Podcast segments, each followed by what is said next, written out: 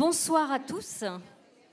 Merci, merci d'être avec nous au Champ Libre ce soir pour cette rencontre exceptionnelle.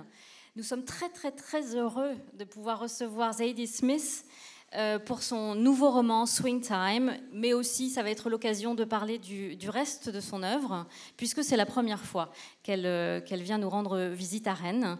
Euh, elle conversera avec Arnaud Vasmer. La rencontre sera interprétée par Catherine Laurent. ensuite, vous pourrez poser des questions. Je vous prie de bien vouloir éteindre vos téléphones portables. C'est très important. C'est la qualité de cette rencontre euh, voilà, peut en dépendre, puisque je sais que certains, certains opérateurs, euh, les, portables passent, donc euh, je vous remercie d'être vigilant. Nous retrouverons ensuite Zadie Smith avec la librairie Forum qui nous accompagne aujourd'hui pour une séance de dédicace. Voilà, je vous souhaite à tous une très bonne rencontre.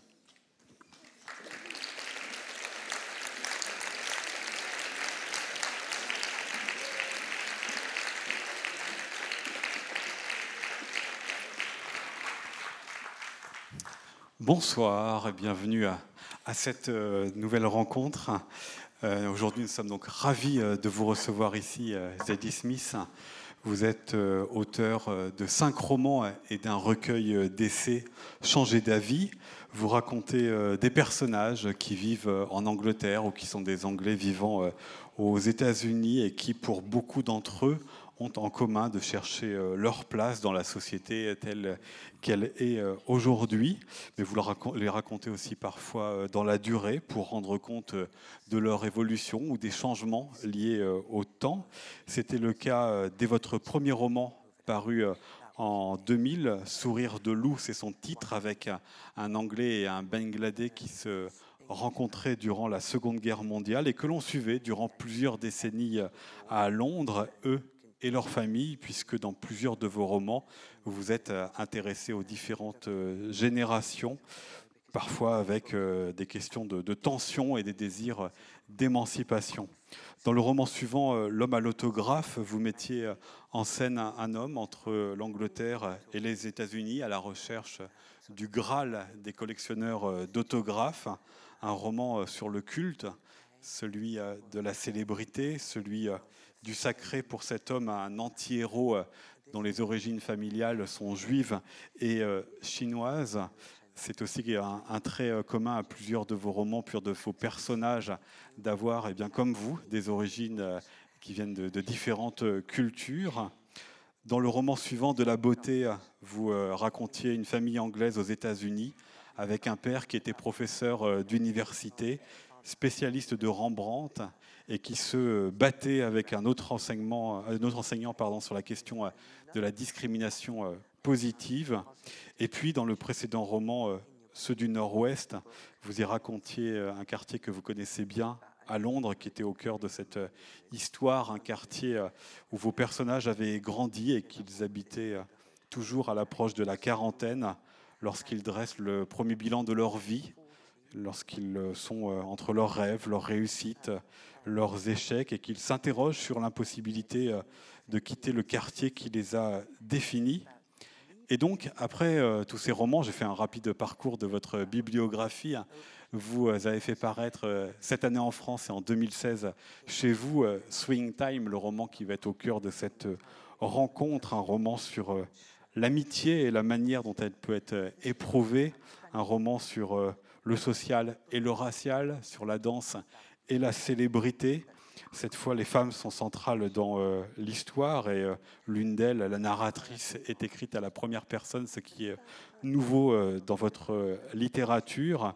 On la rencontre, ce lien d'amitié avec une autre fille qui vit dans le même quartier de Londres, qui elle aussi métisse et qui se rencontre dans un cours de danse. Les deux filles grandissent en prenant des chemins différents. Différents. L'une tracée deviendra danseuse avant de voir sa carrière euh, stagner. L'autre, la narratrice, devient euh, l'assistante d'une star de la musique.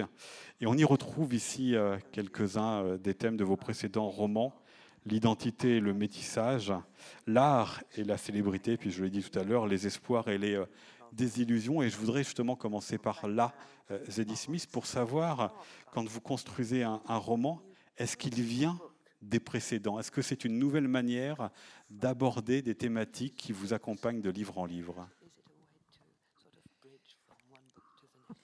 Um, I, mean, in, in, my experience, I'm usually trying to escape whatever I wrote before. It's less of a bridge than a, a running in the opposite direction. Um, but no, I, I, I don't. Uh, I guess I don't think of the books as particularly connected. I know they're connected by me, I suppose, and my sensibility. But but they're usually about uh, a different set of ideas, a different set of arguments. Um, and I guess uh, the main thing for me is that the uh, the sentences are different. You know, I, I often say, uh, just as when people look at a painting like a Surat, uh, for the most people standing in front of Surat, they see a lake, people, trees. To them, the painting is about content, about what's in the painting. But but to Surat and to most artists, a painting is not about people and trees and water. It's about color and light and a certain kind of brushstroke.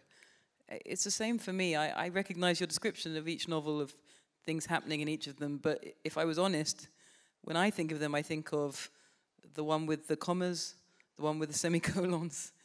Uh, that's how I think of them. I can't help it. To me, it's a, it's a close up art of sentence making, and I'm always aware when you step back, there are stories and plots, etc. But but um, that's that's not what sticks in my memory, I suppose. J'ai tendance à dire que, en fait, euh, je construis pas des ponts entre un roman et le suivant. J'essaie plutôt de fuir le roman précédent quand je m'attaque à un nouveau roman. Euh, je crois qu'il n'y a aucun lien entre aucun de mes livres, si ce n'est que j'en suis l'auteur. Et donc, ce qui fait lien dans ces romans, c'est ma sensibilité. Mais à chaque fois que j'aborde un nouveau roman, eh bien, j'essaie d'aborder cela avec d'autres idées, euh, d'autres débats, d'autres arguments. Et d'ailleurs, en fait, pour moi, ce qui fait la différence, c'est la manière dont les phrases sont construites. Vous savez, quand vous parlez à des peintres, je pense à Seurat. Vous, vous allez regarder un tableau de Seurat, vous allez l'admirer, et puis vous allez dire, c'est magnifique parce que je vois un lac, je vois de l'eau, je vois des personnages, etc vous parlez de ce même tableau à Sera, et Sera va vous parler, il va vous parler couleur, il va vous parler lumière, et il va vous parler coup de pinceau. Et pour moi, c'est exactement la même chose. Et moi, je reconnais mes livres pas dans leur histoire. Alors oui, il y a une histoire, mais c'est pas dans leur histoire que je les reconnais. Moi, je reconnais mes livres dans les deux points, point d'exclamation, virgule, guillemets, etc. Effectivement, la question de la langue, elle est importante euh, pour vous.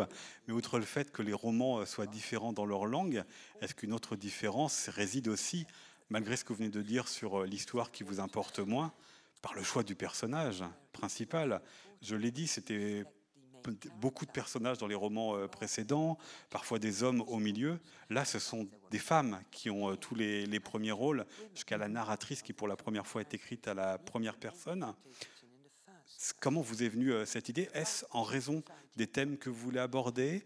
Est-ce parce qu'il était question d'amitié et que les relations d'amitié entre les femmes ne s'écrivent pas de la même manière que la question d'amitié entre les hommes um, I realized I felt liberated um, from an idea I'd had when I was young. I, part of the inspiration for this book, strangely, was an article I read um, by one of my colleagues, Nicole Krauss, who's a novelist in New York, and we're um, exactly the same age, um, and we published at the same age. I think she was 23. I, I was 23, um, and she wrote a piece in the Times, in the New York Times, kind of analyzing her own work over the years and recognizing that when she started out. Um, all her characters were old men, for example, uh, the voice was always a voice of, of high authority, a kind of third person. Um, and she had come to think of those novels as uh, examples of a kind of drag. That when you're a very young woman, you, nothing in the culture allows you to think that you have any authority. And so to write becomes very difficult. The only authority you have is either the authority of, of trauma, of personal experience, which I think both Nicole and I turned from as young women. We didn't want to write novels which said, I have felt pain and therefore you must listen to me. Um, so the other option was to um, put on this drag, the voice of the old man, the voice of authority, the voice of Tolstoy or Flaubert. Or it's interesting. And um, her article was making the point that it took her 25 years to, to consider the experiences and the voices of young women to have authority, or to feel that she had enough authority to express them. Um, I think something similar happened with me. It's, it's not that the novel is autobiographical particularly, but that it, it allows itself to take the experiences of, of young women seriously. And a lot of things happened in between in the past 20 years, like the novels of Elena Ferrante is a good example, um, that I think brought liberty to a lot of women writers um, who, even though they might have seemed liberated on the page, were still, in some sense, um, in disguise.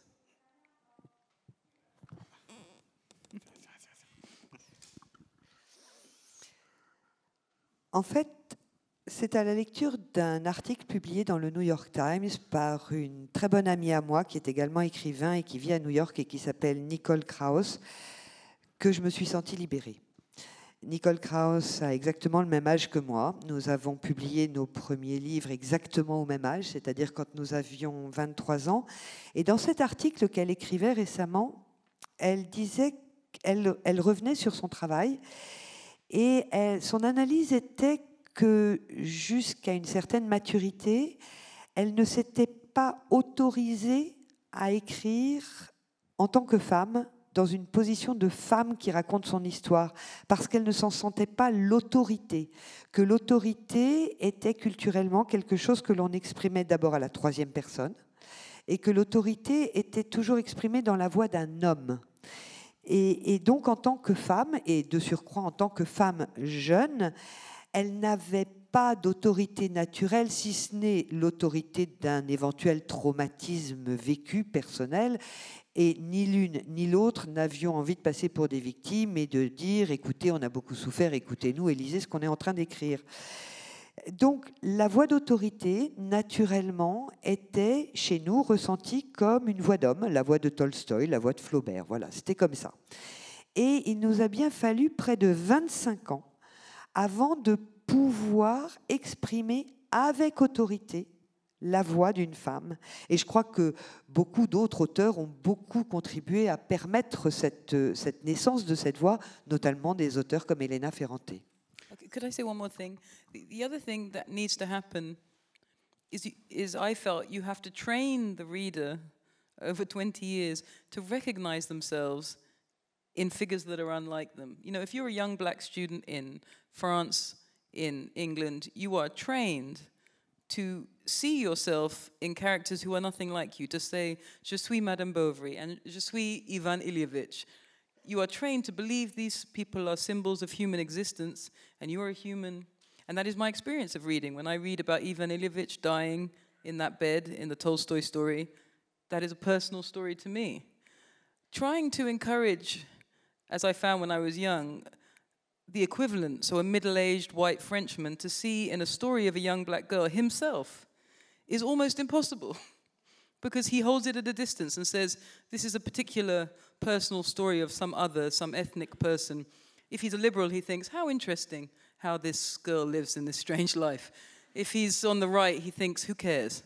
What is this new fashionable nonsense about young black girls? Who cares?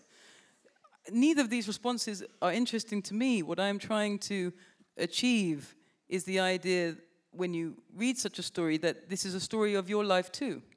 It's a human story you have to identify it the way I've spent my life identifying with you.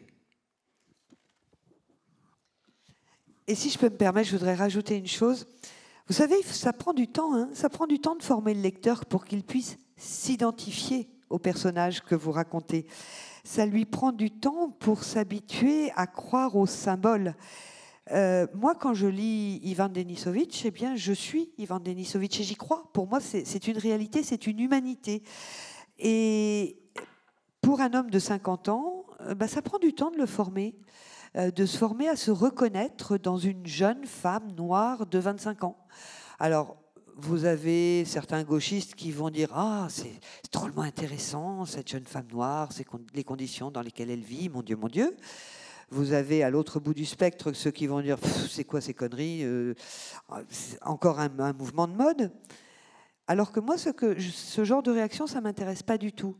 Ce qui m'intéresse, c'est d'amener mes lecteurs à s'identifier au personnage et à y voir le récit d'une humanité. Vous avez expliqué pourquoi est-ce que être dans le personnage d'une femme était venu tardivement, mais comment est-ce que vous expliquez que la question du métissage, pour vous, elle était moins difficile à écrire parce qu'elle est présente depuis le premier roman um, you know, again, when you're writing in, in what is considered a particular identity, you're, you're not writing on a blank page. Everything you say has behind it the prejudices, expectations, and ideas of your reader. I've always been aware of that, and so you have to move in a, you have to, uh, how do you put it, adapt and move quickly all the time in order to evade these prefabricate, prefabricated concepts. You have to kind of dance around them, literally. Um, that's what having an identity means. It's, it's kind of exhausting. I've been really struck recently in America. Um, I, my husband is white, and for the first time in his life, he comes home from work and says, Everybody keeps on talking about me being a white guy. Suddenly I'm a white guy. I've never been a white guy before. because white identity is being brought to visibility, and white people, rightly, are finding it very exhausting to be reminded every day, Oh, you're a white guy, and white guys think this, and white guy, white guy, white guy. Part of me feels, you know, welcome to my world. This is what it feels like to have an identity. It's exhausting. It's hard work, labor every day. Um, so now white people are being introduced to this labor. Um, so I, I, find myself in an interesting uh, position. Part of me feels a certain Schadenfreude, um, but the other part of me, um, uh, which, despite a, a million reviews of my novels, which always say they're about finding identity. Um, I feel the opposite. I, I, repudiate the concept of identity.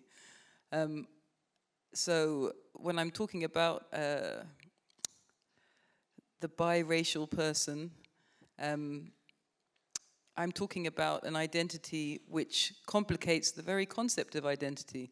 That's what interests me about it. Uh, people who are both black and white feel an anxiety around the biracial person exactly because it messes with our idea of what identity even is. It, it messes with our, our idea of racial essentialism. And for that reason, can be an interesting and troubling uh, figure. Dès lors que l'on a une identité, on écrit, lorsqu'on écrit, on s'inscrit dans cette identité. Et j'ai toujours eu bien conscience des biais que pouvaient avoir mes lecteurs. Et donc je savais dès le départ qu'il faudrait tout le temps et à tout moment m'adapter à ces biais, à ces idées préconçues. Et vous savez, avoir une identité, c'est épuisant. C'est absolument épuisant. Euh, ce qu'il y a de drôle, c'est que bon, je suis mariée et mon mari est blanc. Et jusqu'ici, il n'avait jamais senti qu'il était porteur d'une identité blanc, en tant qu'homme blanc. Sauf que l'autre jour, il est rentré du boulot à la maison et il m'a dit Mais c'est épouvantable, depuis quelque temps, tout le monde me traite de blanc. Donc, euh, le blanc ici, le blanc là, euh, toi, le blanc, etc. Et il se rend compte à quel point c'est épuisant d'assumer et, de, et de naviguer avec cette identité. Alors, bon, je ne vous cache pas que. Il y a eu un espèce de petit plaisir coupable de mon côté. Je me suis dit que bah, c'était bien, bienvenue dans mon monde, maintenant tu sais ce que c'est. Mais euh, d'un autre côté, tout en moi a envie de rejeter cette espèce d'idée même d'identité.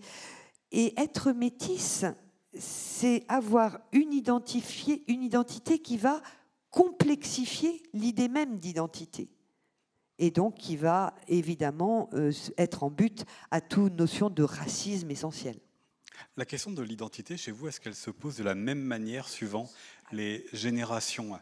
C'est pas la première fois que vous l'évoquez dans vos romans, mais là, il y a la relation entre les filles et leur mère qui est extrêmement importante. Et pour euh, la narratrice, les questions, ne se posent pas de la même manière que celles que se pose la mère, qui considère qu'elle appartient à une culture, qu'il faut rester dans cette culture là où le père pense au travail, pense à, à l'émancipation. Et la narratrice, qui est leur fille, parce qu'elle est plus jeune, parce que la société dans laquelle elle n'est pas tout à fait la même, se pose pas des questions euh, comme cela. D'ailleurs, les questions, elles viennent de l'extérieur. Elle vient quand la star de la chanson, euh, Aimée, lui pose la question d'à quelle communauté elle appartient. Est-ce que pour vous, le temps, le passage de génération, formule la question de l'identité autrement? Entre ce qui est de l'héritage et ce qui est de l'émancipation. That's the most important part to remember that these questions have a history, that they have an they change over time. the, the thing which is hard to remember when you're young, um, and particularly when you're young and online, is that this has not always been the case.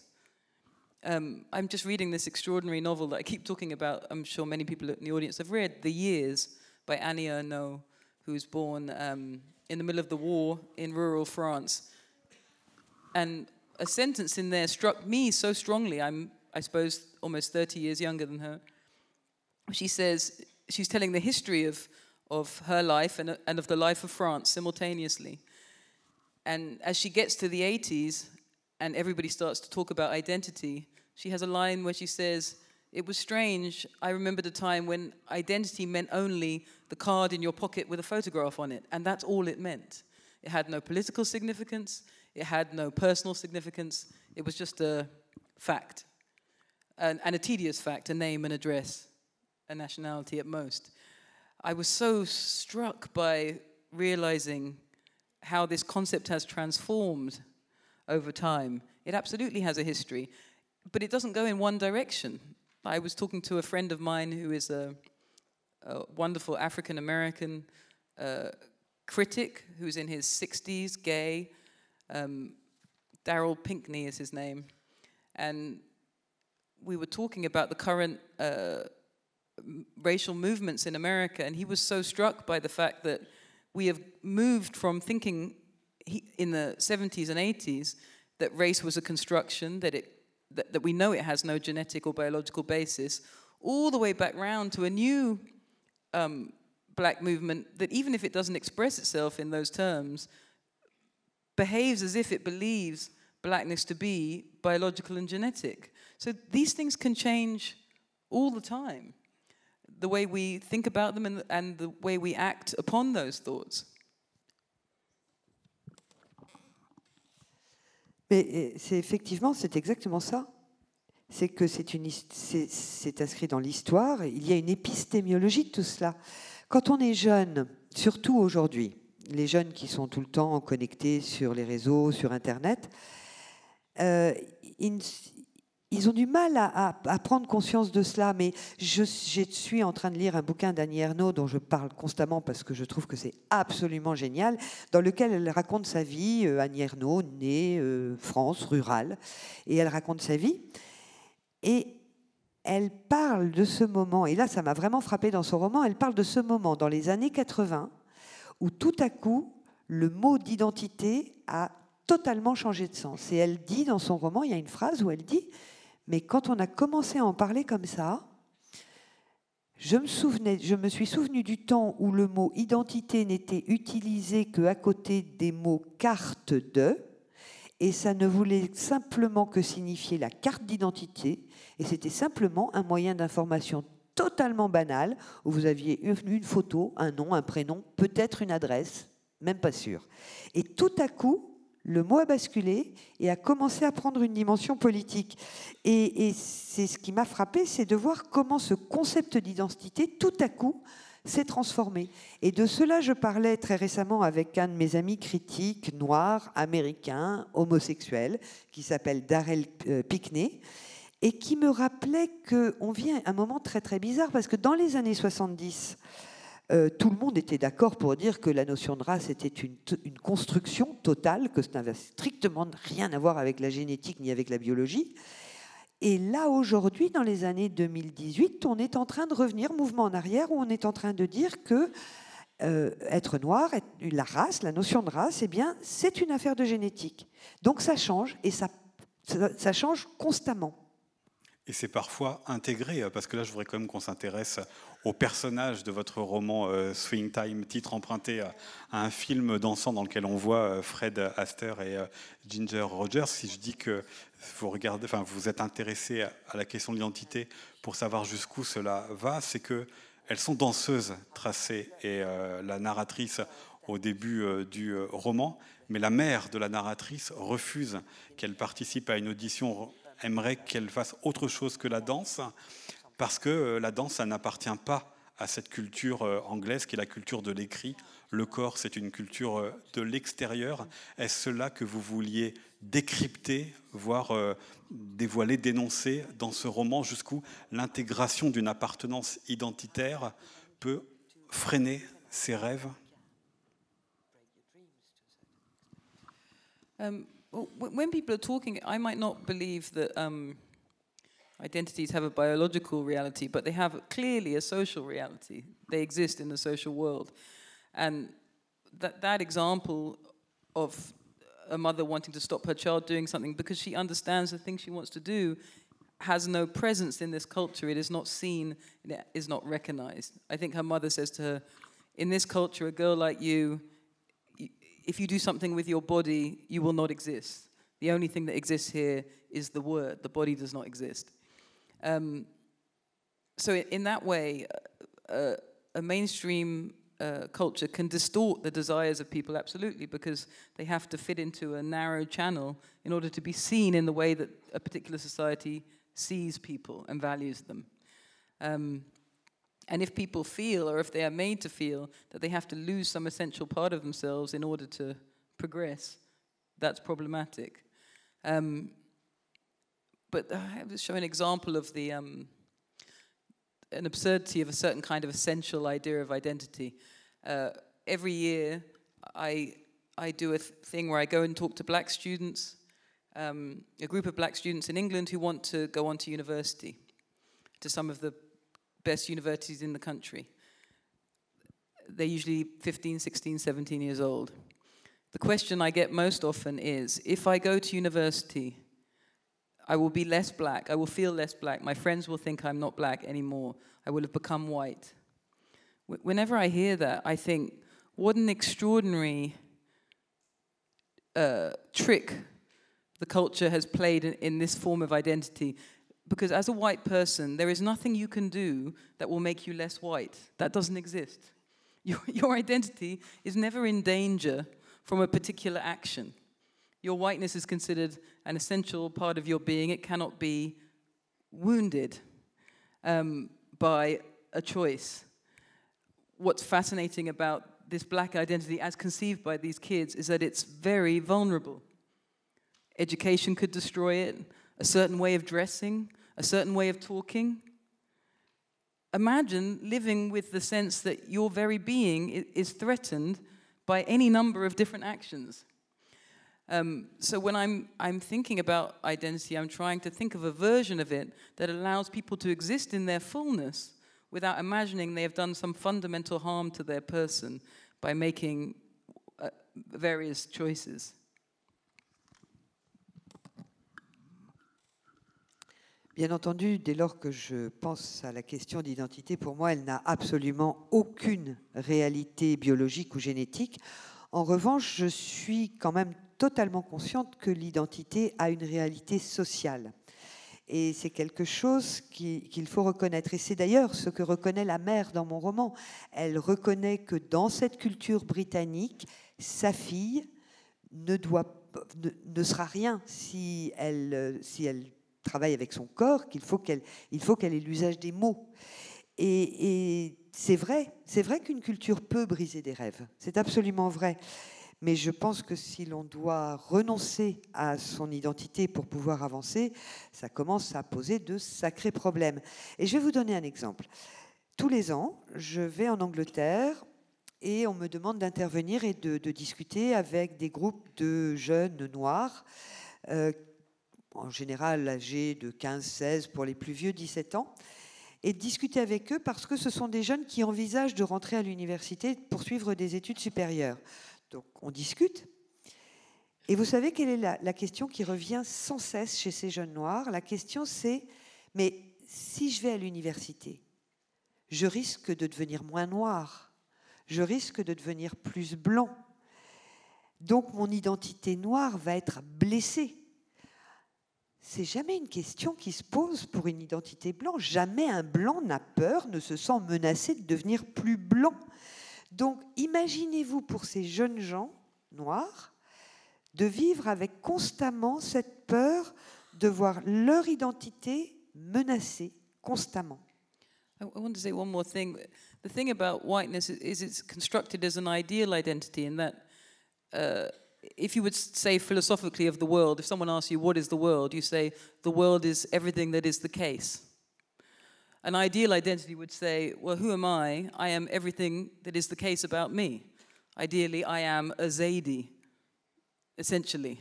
White identity is expressed that way. I am a David. I am essentially everything that is the case about me. Black identity doesn't have that freedom. It, it is in a competition of who is more black, what is the blackest? Am I black enough? Am I the right kind of black? Those questions applied to whiteness don't exist. Am I white enough? Am I whiter than you? Who's the whitest here? It, it's a nonsensical concept. So I, I think what other identities are, are, asking for is not a more precise, in my view, uh, definition of, of blackness, but the same liberties that whiteness has to say, I am everything that is the case about me. Et je voudrais quand même rajouter une chose, c'est que dans le monde dans lequel nous vivons, le, blanc, c'est l'idéal. Alors que pour moi, euh, eh bien, l'idéal de Zadie Smith, c'est tout ce que Zadie Smith peut être. L'idéal d'un David, c'est tout ce qu'est un certain David. Mais pour un noir, c'est pas du tout comme ça que se pose la question. Les noirs sont tout le temps en train de. Pour un noir, la question, c'est toujours de savoir est-ce que je suis assez noir? Est-ce que je suis trop noir? Est-ce que je suis de la de la bonne teinte de noir? Alors que euh, pour un blanc, ça ne se pose pas. Enfin, je veux dire, qui est plus blanc que blanc dans cette salle Ça ne se pose jamais. Donc, c'est vrai qu'il faudrait pouvoir accepter l'identité comme étant la totalité, l'intégralité d'une personne donnée. Au-delà de la couleur de peau, est-ce que la question euh, d'identité, elle se pose aussi dans le choix de construire un personnage qui s'appelle Aimé, qui est une star de la chanson que Tracé et la narratrice écoutaient quand elles étaient euh, petites et que la narratrice va rencontrer plus tard pour son euh, travail?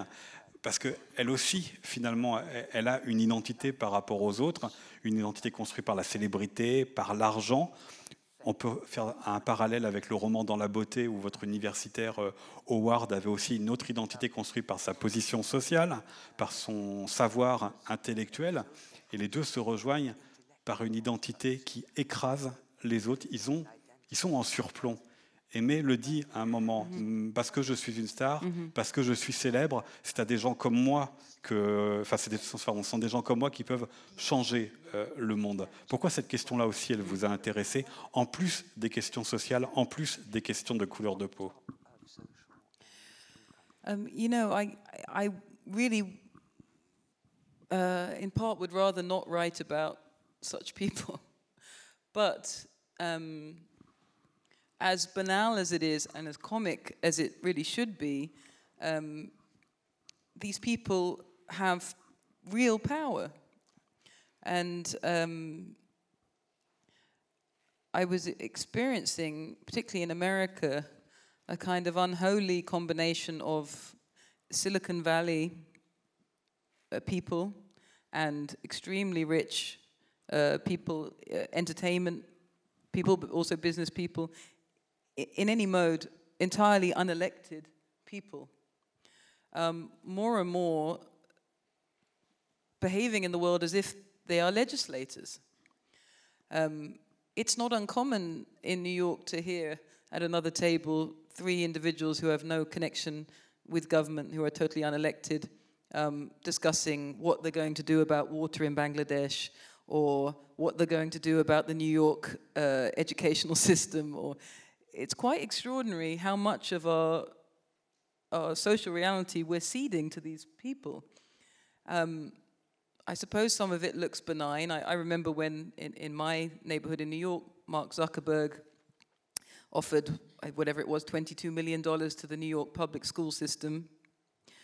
It, it's hard to see these things as anything but beautiful charity, but e- even the smallest interrogation of them discovers the 22 million is, is to put technology in New York schools. What kind of technology? His technology. To put a tablet in the hand of every six year old in New York. Well, who agreed that that was a good idea? Who decided that, that these tablets are, in fact, educational or useful? What it looks like to me is an attempt to Petit problème de micro. create. Oh, sorry. To, to create uh, internet addiction in children even earlier than they are presently addicted to the internet. So it's, it's these kind of actions that, whether they are for good or for bad, are uh, outside of the realm of, of normal citizens who have no say in them, who much of the time don't know that they're happening, but which directly affect our lives. Um, and to me, I guess the reason they fit into this novel in my mind is that it was a novel about power relations from the very, very intimate kind between two friends to the power relations between parents and children, to the power relations between the state and its citizens, between states and other states, and between the rich and the poor. And I think in, in the American context, you have to go back to the 20s and 30s to find rich people as emboldened as they presently are in America. Um, and I wanted to write about that. En fait, au départ, je n'avais pas vraiment envie d'écrire euh, sur ces personnes-là. Mais euh, finalement, je l'ai fait parce qu'il faut quand même se rendre compte que oui, ce sont des gens de pouvoir. Et ce sont des gens qui existent vraiment. Euh, aux États-Unis, en général, ce sont soit des gens qui travaillent dans la Silicon Valley, soit des gens du show business, enfin voilà. Et ce sont des gens qui ont énormément d'argent, qui ne sont absolument pas élus par qui que ce soit, à quelque poste que ce soit, et qui pourtant font les lois et ont un, véritable pouvoir sur la manière dont les lois sont décidées. Quand vous êtes dans un restaurant à New York, un petit peu huppé, ben, il est très courant d'être assis d'écouter la conversation à la table à côté. Vous avez trois types qui n'ont jamais été élus par qui que ce soit et qui sont en train de s'expliquer mutuellement comment ils vont régler le problème d'adduction d'eau au Bangladesh ou comment ils vont régler le, le système éducatif dans la ville de New York. Et regardez, prenez l'exemple de New York. Dans mon quartier, l'un de ces grands mogols de l'informatique, a fait une donation par le biais de sa charité, une donation euh, au rectorat, l'équivalent du rectorat euh, de la ville de New York. Et c'était une donation de 22 millions de dollars. Tout le monde a dit Mon Dieu, comme c'est généreux Oh là là, comme c'est gentil Sauf qu'il s'agissait d'acheter des tablettes et de mettre des ordinateurs entre les mains de tous les gamins de toutes les écoles new-yorkaises. Donc ça permettait de placer ces tablettes. Et surtout, ça permettait de rendre totalement addicts les gamins à Internet comme s'ils n'étaient pas déjà suffisamment. Donc, évidemment que euh, le citoyen là-dessus, ben, il voit pas forcément ce qui se passe, il n'a rien à dire, mais soyons quand même conscients que cela a un impact. Donc oui, j'ai voulu écrire là-dessus. J'ai voulu écrire sur les relations de pouvoir. Les relations de pouvoir entre deux enfants, deux amis. Les relations de pouvoir entre parents et enfants les relations de pouvoir entre des gouvernements et des citoyens, euh, des relations de pouvoir entre les riches et les pauvres, tout simplement. Et aux États-Unis, il faut remonter aux années 20 pour trouver des relations riches-pauvres aussi exacerbées qu'elles le sont aujourd'hui. Quelle fonction vous accordez à la littérature, à votre littérature pour raconter ces relations de pouvoir Restons sur la première partie, les gens euh, qui ont l'argent, les gens qui ont la célébrité, parce que dans ce roman, vous maniez quand même l'humour pour euh, désinguer euh, un petit peu ce personnage d'aimer dans de la beauté, ce, professeur d'université très imbu de son savoir. Vous lui avez quand même associé une femme qui s'en fichait totalement. Est-ce que voilà, l'humour et votre littérature est un moyen de dévoiler, de dénoncer, mais aussi de ridiculiser? Um, I mean, you know, different writers will respond to that question differently. My own feeling and emphasis is that we put too much, uh, we give too much attention to the idea that relationships of power are about individual morality. So I agree with most readers that Amy is kind of an asshole, but so are lots of people, so am I, so are you probably. That's, that's not the question. The question is why does she have more money than the whole of the country that she's trying to help? That is the question. I'm not personally interested in, I take a kind of Catholic view of the idea that most people are full of sin. Of course they are. But the point is that, that society should be structured in a way that the amount of damage individual people can do is limited. That, that's my interest when I'm writing. Not to suggest that people can be perfected, um, that human nature can suddenly be transformed, but that uh, the societal structures we, in which we exist should at least tie our hands a little bit. So if we work in a bank and we're 26 years old, we shouldn't be able to tank the entire global economy. That shouldn't be possible. And yet it was possible for a generation of 26 year old assholes. This is the kind of thing that needs to be uh, um, secured against, and we can't do it individually. We have to do it collectively. Um, and we have to create state structures, or at least collective structures, that prevent the full extent of individual idiocy. Je pense que d'un auteur à l'autre, les réponses à votre question seraient différentes. Moi, j'ai pas trop envie de, m'attacher à ces notions de moralité, de morale euh, individuelle. Ok, aimer dans mon, dans mon roman, c'est une emmerdeuse, quoi. elle est vraiment chiante. Je suis d'accord avec vous, mais vous aussi, puis moi aussi, sans doute. On est tous très chiants à certains moments. Pour moi, cette question-là, c'est pas la plus importante. J'ai pas trop envie d'adopter cette vision un petit peu catho du monde qui dirait que, bah oui, on est tous des pêcheurs et il faut tous qu'on devienne meilleurs. Moi, ce qui m'intéresse, comme question, c'est plutôt de, savoir, mais, mais comment ça se fait qu'Aimée ait réussi à elle toute seule, à elle toute seule, à amasser autant d'argent, quoi? Qu'est-ce qui a permis ça? Et, et qu'est-ce qui fait que cette société est structurée d'une manière telle que des petits cons de 26 ans qui travaillent dans des banques réussissent à nous foutre en l'air l'économie internationale. Il y a un moment, il faut quand même se poser cette question-là. Et, moi, j'ai envie que collectivement, on se pose la question de comment on structure notre société pour que, oui, des petits cons de 26 ans ne puissent pas foutre en l'air l'économie internationale. Et alors, quelles questions vous vous posez euh, sur le parcours euh, de Tracé et sur le parcours de la narratrice? Est-ce que c'est euh, comment, malgré ce que vous venez de, décrire, tout ce qui corrompt, tout ce qui euh, dysfonctionne, comment elles réussissent à tenir à peu près droit par rapport à leurs euh, idéaux et par rapport à leurs rêves du début? C'est un, roman comme certains autres, hein, dans lequel vous prenez le temps, qui se déroule sur plusieurs années, aussi pour interroger cela, où l'on en est par rapport à ce qui nous animait au début? Hmm. I mean, in this case, I, I think at the end of the book, the narrator is 33. And I was speaking particularly to my generation, who I think it is generally agreed took a very long time to grow up. the generation beneath me have had much less time. Their lives are much more difficult. The economy is a disaster. There's no work, there's no houses. None of that was true for my generation. We had work, we had free education, we, we had uh, you know, Sega Game Boy. We spent a lot of time uh, dancing, taking drugs in, in a state of uh, continual adolescence. You know, it went on for a long time. So uh, I was kind of interested in talking to my generation um, about how hard it is to become an adult, or how hard it was for us to become adults, and to understand the way the world actually worked, and and um, to have real relations with others.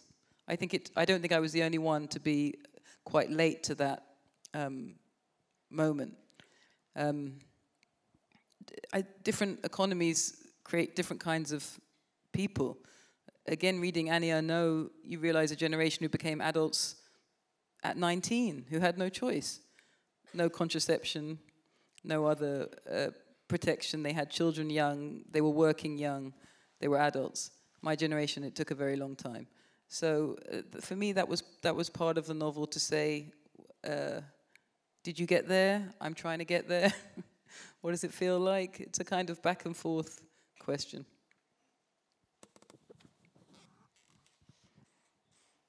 Euh, ma narratrice, à la fin du roman, a 33 ans. Et en fait, j'ai essayé d'écrire pour ma génération. Parce que je fais partie d'une génération qui a pris beaucoup de temps pour grandir. Euh, on a vraiment pris du temps. On n'avait pas trop de problèmes, on a pris du temps. On est resté vraiment des adolescents aussi longtemps qu'on a pu. On a pas mal picolé, on a pas mal dansé, on a pas mal fumé des joints. Bref, on a été ados pendant longtemps. Aujourd'hui, les gamins, ils ont plus ce luxe parce que parce qu'il n'y a plus de boulot, parce qu'il y a des difficultés de logement, parce que parce que parce que la société est différente, parce que l'économie est différente. Nous, on a eu du mal à grandir, on a eu du mal à devenir adulte, ça nous a pris du temps, et on a eu du mal à, établir de vraies relations d'adultes avec les autres. Et je crois que oui, les circonstances économiques différentes créent des adultes différents. Euh, avant ma génération, il y a eu des, gens qui sont devenus adultes à 19 ans, tout simplement parce qu'à l'époque, il fallait aller bosser. Il n'y avait pas de contraception, on devenait maman ou papa très tôt. Et puis voilà, c'était comme ça, on devenait adulte à 19 ans. Nous, ça nous a pris du temps. Et c'est pour ça que mon roman, effectivement, à la fin, c'est essayer de, se tourner vers le passé, de se dire, bon voilà, j'avais des objectifs, est-ce que je les ai atteints, où est-ce que j'en suis? Et il y a toujours cette espèce de mouvement d'aller et de retour. avec un jeu dans l'écriture pour restituer justement ce qui étaient les années 80-90, vos années 80-90 qui pouvaient les caractériser. Vous l'écrivez à plusieurs reprises, évidemment les moyens de communication ont profondément changé. C'était l'âge d'or du hip-hop, mais on ne s'apercevait pas que c'était l'âge d'or du hip-hop. Alors là, ça ne va pas parler à tout le monde, mais vous citez les cartes à jouer euh, crado que l'on s'échangeait euh, euh, dans euh, la cour de, récréation. Voilà, c'était un, plaisir de l'écriture de retrouver les souvenirs qui caractérisaient ce temps-là. It was a great pleasure. Nostalgia is always very enjoyable, um, but it was also really interesting process. Like because in the copy edit, you know, when you go through the novel to check it with the publishers, both myself and everybody else who read it continually got technology wrong, forgot. I, I found it philosophically fascinating that people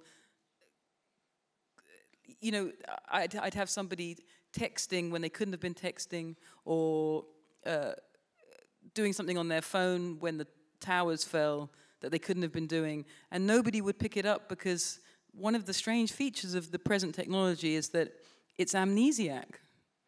You know, when we would remind each other, me as a writer and the editors, oh yeah, the iPhone was 2008. It didn't exist before 2008 nobody could believe it, but it's true. And the more I worked on the edit, the more I thought there's something really unusual about this technology in that it, as you use it, it wipes its own history and becomes natural. And it, to me, that is a definition of ideology that something which is actually constructed presents itself as, as natural. So to anyone who uses that phone now, it's like breathing. How could anyone have lived before it? How did the world exist? Was there ever a period when it didn't exist? Uh, all technology is like that, but the speed of this one is really extraordinary. Like, th- there was a long period of television where it was still, uh, in some way, a continually surprising thing. And one could remember the period before. And with the phone, within three years, no one could remember any reality without it. And I, I personally don't have one, but whenever I'm confronted by a young person with this fact, they speak to me as if I am uh, just an, an alien being. that it's that how can it be possible that I exist in the world without this phone? What do I do? How do I get anywhere? Quite interestingly, the conversation always gets reduced in the end to what about the maps? I'm like, dude, I can buy a map. It's it's not a big deal. I can just buy a map and go places, and by doing that, I've saved maybe nine hours a day of just doing doing this, going down Google holes for no reason. I'll just buy a map. I'm good. But but the fact that it's become incomprehensible so quickly um, was fascinating to me. Évidemment, la nostalgie apporte toujours sa grosse dose de plaisir. Mais ce qui m'a quand même mais vraiment fasciné, c'est que vous savez, avant, avant la, publication euh, d'un livre, on fait la correction des épreuves. Donc, on relit ce qu'on a écrit avec l'éditeur et puis avec un petit groupe de personnes à qui on demande de bien vouloir faire la correction des épreuves avec nous. Et ce qui nous a fasciné, c'est que mais on a détecté des erreurs monstrueuses quoi. Par exemple, il y avait des personnages qui s'envoyaient des textos alors que juste c'était pas possible dans les années 80 ou bien qui utilisaient leur portable, ce qui n'était pas possible non plus dans les années 80, parce que la technologie nous rend totalement amnésiques. Euh, je ne sais pas si vous êtes tous conscients de ça ici dans la salle, mais en fait, vous savez quoi? Les iPhones, le premier, il est sorti en 2008, il y a seulement 10 ans. Avant, ça n'existait pas, l'iPhone. Et quand je dis ça aux gamins d'aujourd'hui, ils ont l'impression que je suis un vrai alien, que j'arrive d'une autre planète. Euh, mais ce qui est bizarre avec la technologie, c'est que la technologie, au fur et à mesure qu'elle avance, efface la mémoire de sa propre histoire. Et en fait, pour moi, ça, c'est de l'idéologie. Parce que l'idéologie, c'est quelque chose qui, une fois énoncé, euh, s'impose comme étant naturel, comme allant de soi. Et eh bien, c'est exactement ça avec les technologies. Et quand vous parlez à des gamins, ils vous regardent avec des yeux écarquillés en disant Comment tu faisais quand tu n'avais pas Google Maps? Mais comment tu faisais pour aller de tel quartier à tel quartier? J'ai envie de moi j'éclate de rire puis je leur réponds bah attends euh, j'achète une carte quoi ça va je sais faire je sais, lire une carte et je sais me servir d'une carte. Mais mais vraiment c'est la technologie rend amnésique et on a passé vraiment beaucoup de temps à repérer ces erreurs parce qu'on avait des je vous dis des gens qui se téléphonaient alors que les tours jumelles étaient tombées quoi. Et puis une dernière question avant les questions euh, du public c'est pour vous interroger sur votre rapport à, la France. Vous avez cité abondamment dans cette rencontre l'écrivaine française Annie Ernaux. Mais dans tous vos romans, il est question, à un moment ou à un autre, de la France ou du français. Je vous aime beaucoup. J'aime beaucoup vos livres, mais c'est souvent à notre détriment. C'est souvent euh, une petite attaque, une petite pique que vous nous faites, même si vous citez Baudrillard, même si vous citez les philosophes notamment dans ce livre, c'est pour décrire la, voiture de la mer, qui est une deux chevaux euh, blanche, minuscule, bref, effroyablement française. C'est quand Rakim, le compagnon euh, d'un temps de la narratrice, veut l'emmener voir un vrai film. C'est un film français, sauf qu'elle n'y comprend rien. Et on a beaucoup d'exemples comme ça dans les euh, précédents livres de petites piques sur la France. Alors que vous a fait la France pour que vous nous attaquiez autant? No, no, I love France, but I'm English, you know, so the relationship is um, is fraught. Um, in all those examples, it, it's more insecurity than anything else. I, um, you know, the the English are, are envious of the French and scared of them for the most part, and feel judged by them. So um, that that's what it is. But um, but in, personally, my I mean, I suppose the country I chose every English person chooses a country. I did choose Italy, that's true. I chose Italy. Um, but, it, but it's um, a kind of material choice. My intellectual life has been French, all, uh, particularly philo- philosophically, entirely French. Um, but my main experience and exposure to French thought when I was in college, um, of Foucault and Barthes and Baudrillard and, and uh, Sartre and de Beauvoir and the whole crowd, um, was it, it's so distant from English thought. It, it's extraordinary, you know. You, you feel um, it, it, feels like uh, thinking from a different planet. Um, I went to King's College, Cambridge, which is the heart of empiricism, um, and in fact, uh, my professor, who was a postmodernist, invited Derrida to come to our college and the entire university rose as one to stop it happening. he was such a threat that they wouldn't allow him to come, uh, which is a great missed opportunity for me because he was a hero of mine.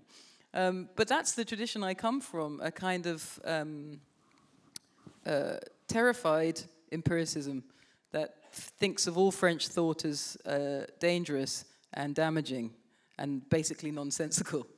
Um, but but for, for me, it's been a great freedom to think Frenchly.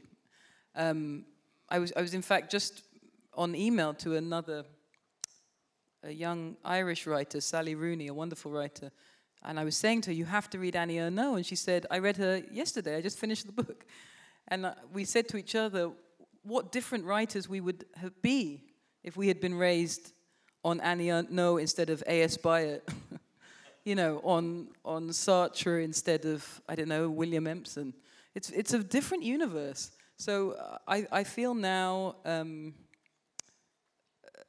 a kind of hunger for, for French writing, and particularly French fiction, which is so innovative, so fresh. Um, I know French people themselves complain about French fiction all the time, but you're wrong. It's extraordinary compared to what's happening everywhere else.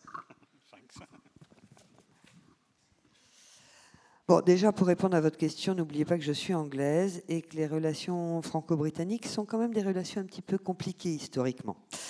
Euh, et n'oubliez pas non plus que les Anglais se sont, sont, très envieux de la culture française et en même temps se sentent un petit peu inférieurs, tout le temps un petit peu jugés quand même par les Français. Euh, alors, comme langue étrangère, moi j'ai choisi l'italien parce que je trouvais ça beau, mais au niveau philosophique, je me suis construite honnêtement, je me suis construite à partir de la philosophie française. Je veux dire, euh, Baudrillard, Sartre, Derrida, tout ça, c'était mes nourritures euh, philosophiques. Et c'est tellement éloigné de, la manière de penser euh, britannique, quoi, tellement éloigné. Moi, j'ai fait mes études au King's College à Cambridge, qui est quand même le lieu sacro-saint de l'empirisme britannique. Et l'un de nos profs avait décidé d'inviter Derrida pour donner une conférence. Et l'ensemble du corps professoral euh, a fait mais bloc pour empêcher que Derrida ne vienne nous parler parce que c'était jugé comme beaucoup trop dangereux. Donc bon, c'est dommage, raté, il n'est pas venu. Euh, mais oui, je suis née dans cette tradition, dans la tradition de l'empirisme britannique. Mais euh, j'ai toujours été bercée et je me suis toujours nourrie de la pensée française. Mais pour beaucoup de Britanniques, la pensée française, eh ben, c'est une pensée qui est dangereuse. Mais pourtant, euh, nous, elle nous aide en tant que romancier. Et c'est très, très nourrissant. Et je, lis beaucoup hein, de, français. Et je parlais d'ailleurs à, un jeune auteur euh, britannique avec qui j'ai eu une conversation téléphonique récemment. Et je lui recommandais de lire le, le bouquin d'Annie Ernaux dont je viens de vous parler. Et qui me disait, mais je viens de le lire. Je viens de le lire. Donc, tous les deux, on se disait, mais quels auteurs aurions-nous été si nous avions été nourris de livres de Annie Ernaux, de la littérature de Sartre, etc. Ce sont des univers totalement différents. Et en ce moment, j'ai vraiment, j'ai vraiment cette fin de fiction française qui est tellement belle et tellement rafraîchissante. Je sais, vous les Français, vous vous plaignez de votre fiction française, mais croyez-moi, quand on regarde ce qui se passe ailleurs, vous avez tort de vous plaindre. Merci beaucoup, Zadie Smith. Thank you. Thank you.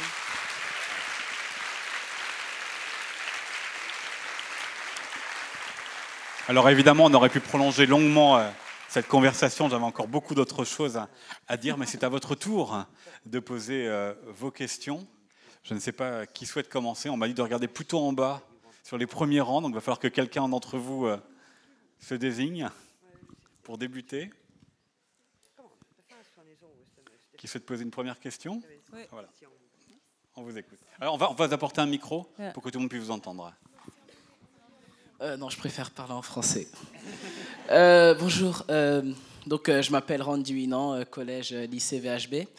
Et vous nous avez parlé un moment donc que vous avez fait une rencontre avec des jeunes étudiants noirs qui allaient à l'université et qui pensaient que ça pouvait les rendre plus blancs. Et donc, euh, je vous ai entendu dire, vous avez dit que vous êtes allé au King's College euh, Cambridge, qui peut être euh, quand même assez prestigieux. Donc, personnellement, vous, lorsque vous êtes allé à Cambridge, est-ce que vous vous êtes senti un peu plus blanche ou est-ce qu'il y a eu un, un certain. Enfin, um, je sais pas trop, voilà quoi.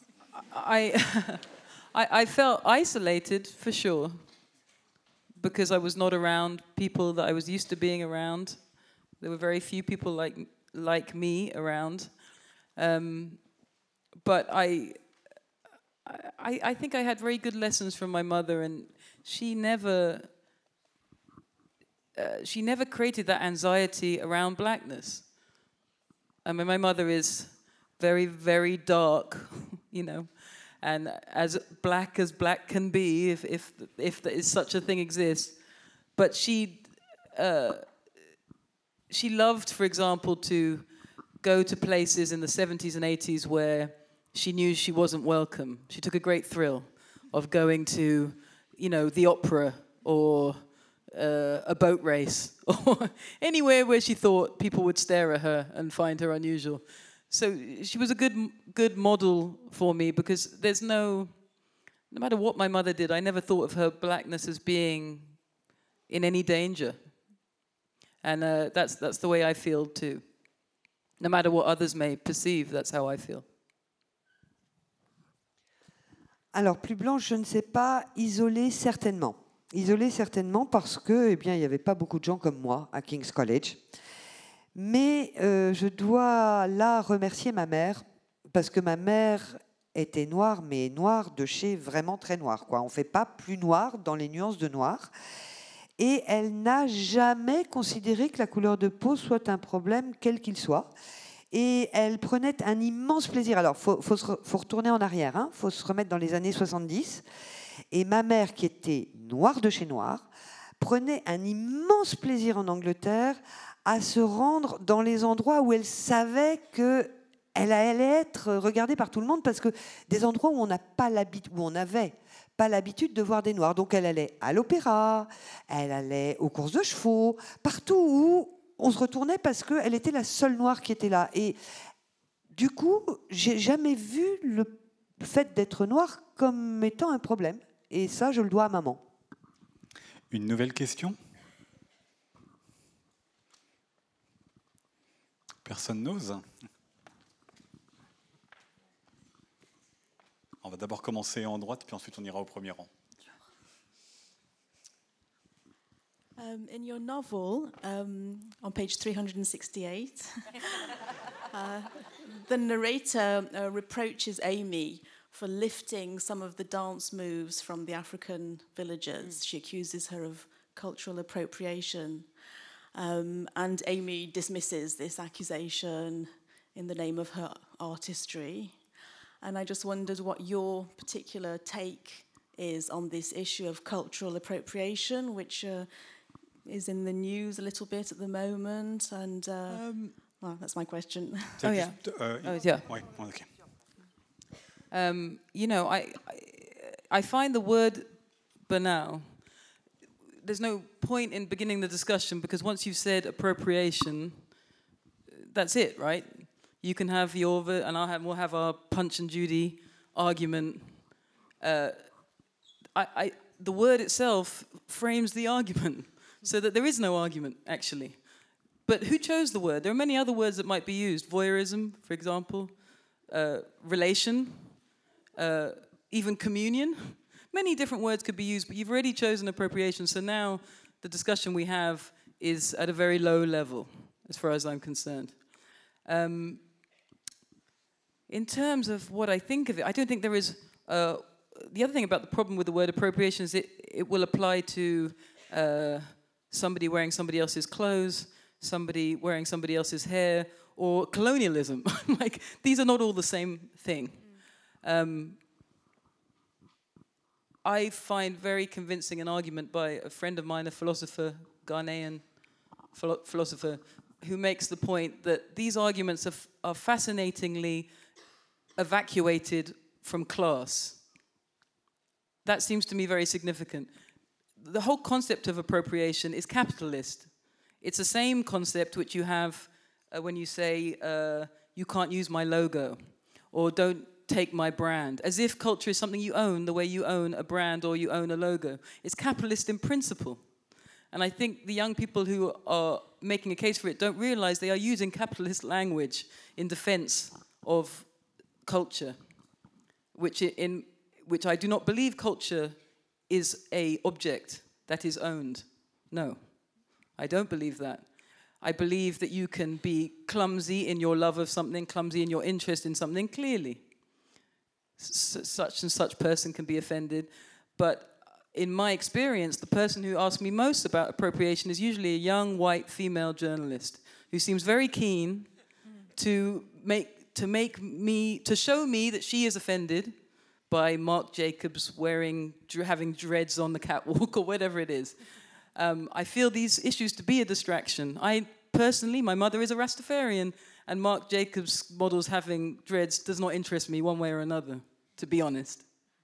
I'm interested in structural inequality in actual politics, and I, am very pleased that these young white women are so uh, engaged in whether I'm offended or not by various acts of cultural appropriation. But my personal focus is elsewhere. Donc la question portait sur, euh, bon, à un moment on dit qu'Emis euh, euh, reprend des danses traditionnelles africaines et la question portait sur l'appropriation culturelle. Et la réponse dit, mais écoutez, à partir du moment où vous commencez par utiliser le mot appropriation, vous répondez vous-même à votre question, il n'y a plus de discussion, il n'y a plus de débat. On pourrait utiliser bien d'autres mots que le mot appropriation. On pourrait parler de, voyeurisme, on pourrait parler euh, de communion, on pourrait parler de partage, on, peut parler de beaucoup de choses. Mais dès lors que vous parlez d'appropriation, à ce moment-là, le débat est clos, il n'y a plus de débat. Euh, pour moi, le mot appropriation, ben, ça peut s'apparenter à plusieurs idées. Ça peut, on peut parler d'appropriation quand on dit ben, qu'on emprunte les vêtements de quelqu'un d'autre pour les porter, mais on peut aussi parler d'appropriation quand on parle de colonialisme. Et, en fait, je trouve que ce concept d'appropriation est, vide d'une manière fascinante. Euh, et c'est en fait euh, une façon de donner un aspect capitaliste à la culture. C'est comme quand une entreprise dit euh, vous n'avez pas le droit d'utiliser mon logo, vous n'avez pas le droit d'utiliser ma marque, etc. Comme si la culture était quelque chose que l'on pouvait posséder, qui vous appartenait, et que du coup vous interdisiez à autrui de pouvoir l'utiliser. Or pour moi c'est pas du tout ça. Ça c'est une vision totalement capitaliste de, de la culture.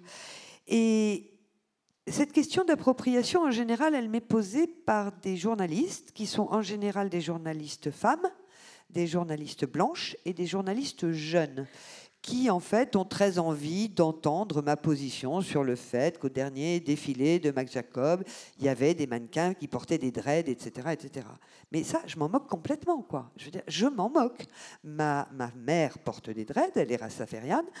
Moi, ce qui m'intéresse, c'est la question politique et c'est la question sociale.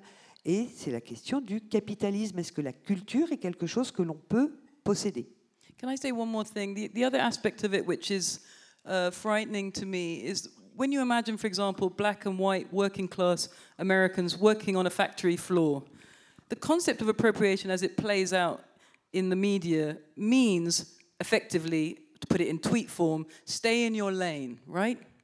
Stay in your life. Don't you speak of my life and I won't speak of yours. What better mode to ensure there is no solidarity between black and white workers? What better mode? And the kids who are playing this game, not realizing that they are destroying the possibility of political solidarity, are, all they are doing is helping the man at the top. That is all they are doing. Et, si je peux me permettre juste de rajouter une dernière chose, c'est que c'est totalement effrayant en fait comme concept. Parce que si vous regardez aux États-Unis, si vous regardez ce qui se passe entre des ouvriers, donc des, gens vraiment, des ouvriers à la chaîne aux États-Unis, vous avez des blancs, vous avez des noirs, mais le message qu'on leur envoie, c'est tu t'occupes de toi, tu t'occupes pas de l'autre. En forme tweet, c'est chacun son chemin. Et quel meilleur moyen pour détruire toute solidarité qui serait susceptible d'émerger et pour faire en sorte que tous ces hommes ou ces femmes ou ces gamins finissent par d'abord détruire toute solidarité entre eux au service toujours de quelqu'un d'au-dessus. Et puis la dernière question, elle est au premier rang. Um, my classmates and I uh, are wondering uh, what's your writing process? I mean, uh, how do you begin to write a, a novel and also how do you end it? And also maybe what inspires you? Um, you know I, I, I know I have written novels because the evidence is there but um, it's very hard to remember once they're done how they ever got uh, written. Um, some of them, uh, like NW, which I think I wrote with two small children, I think I've blocked it out of my memory as a traumatic uh, experience. I can't remember writing it or how it was written. Um, but when it comes to shorter things like essays and stories, which I'm doing at the moment, um, I think the thing for me, obviously, there's time. I have small children, so the biggest problem every day is just finding four hours to do some work. Four hours, I consider the what you really need. Four hours. So that usually involves school or babysitters or money. Anyway, either way, I have to pay somebody to take my children away um, or give them to the state.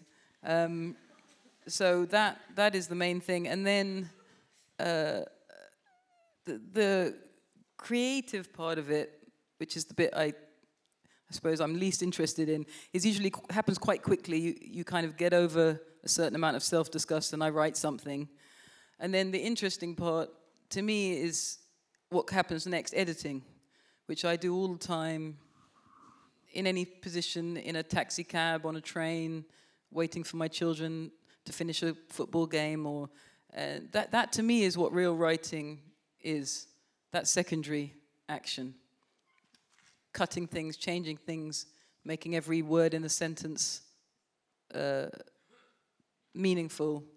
Uh, to me, that's writing. The other thing I think anyone can do. Anyone can have some idea and write something down, and, but it's, it's the willingness to keep going back to, uh, to use a horrible analogy, to your own vomit, which is what you basically have to do over and over and over again. I think that part is what makes a writer, because that part's quite difficult to do. Your main instinct is just to not look, but you, you have to keep going over it, and it's that, that process, which I can do in any little bit of time. I don't need four hours. Just any, any moment, anywhere is, where the real writing happens. La question qui était posée était la question sur comment est-ce qu'on écrit et comment écrivez-vous et d'où vient votre inspiration. Et la réponse est, honnêtement, euh, vraiment j'ai du mal euh, à me souvenir. Et pour euh, Nord-Ouest, encore pire, parce que là, j'avais deux enfants qui étaient vraiment très très jeunes, et je pense que j'ai fait un blackout total. Je ne me souviens absolument pas de comment et j'ai écrit ce, livre-là. C'est plus facile de souvenir pour les nouvelles. C'est d'ailleurs ce sur quoi je suis en train de travailler actuellement, et, pour les nouvelles, c'est plus facile. Non, ce qui est compliqué euh, dans l'écriture, c'est de trouver du temps, de trouver le temps euh, au calme, sans les gamins dans les pattes. Moi, j'ai deux jeunes enfants, donc euh, à un moment, ça me coûte des sous. Soit il faut que je les confie à une babysitter, soit il faut que je les confie à l'État en les mettant à l'école. Mais dans les deux cas, ça me coûte de l'argent. Mais il faut que j'ai à minima 4 heures. À minima 4 heures, c'est le temps que je considère suffisant et nécessaire pour me mettre à, ma table et pour pouvoir écrire. Mais le, processus créatif, enfin les idées, ça vient facilement. Hein. C'est pas très compliqué d'avoir des idées puis de les mettre sur papier. Par contre, et là, c'est là qu'on devient un auteur, c'est quand on commence à réécrire, qu'on coupe, qu'on tranche, qu'on décide, qu'on qu pèse chaque mot. Et, ça, c'est ce qui est de plus compliqué et c'est l'art, excusez l'expression, mais c'est vraiment l'art de régurgiter constamment. C'est l'art de retourner à son vomi, c'est de reprendre ce qu'on a écrit, de le remanier, de le réécrire, de le, de le changer, de le réarticuler. Les idées, c'est facile, c'est le travail derrière l'idée qui fait de vous un auteur. Et ben voilà, c'est à découvrir donc dans euh, Swing Time, traduit euh, aux éditions Gallimard par Emmanuel et Philippe Arançon, où la rencontre était euh, interprétée par Catherine Laurent, merci. que je remercie. Zeddy Smith, un très grand merci à vous et merci à vous. Merci. Et vous allez pouvoir retrouver Zeddy Smith à la sortie de la salle pour une séance de dédicace. Bonne soirée à tous.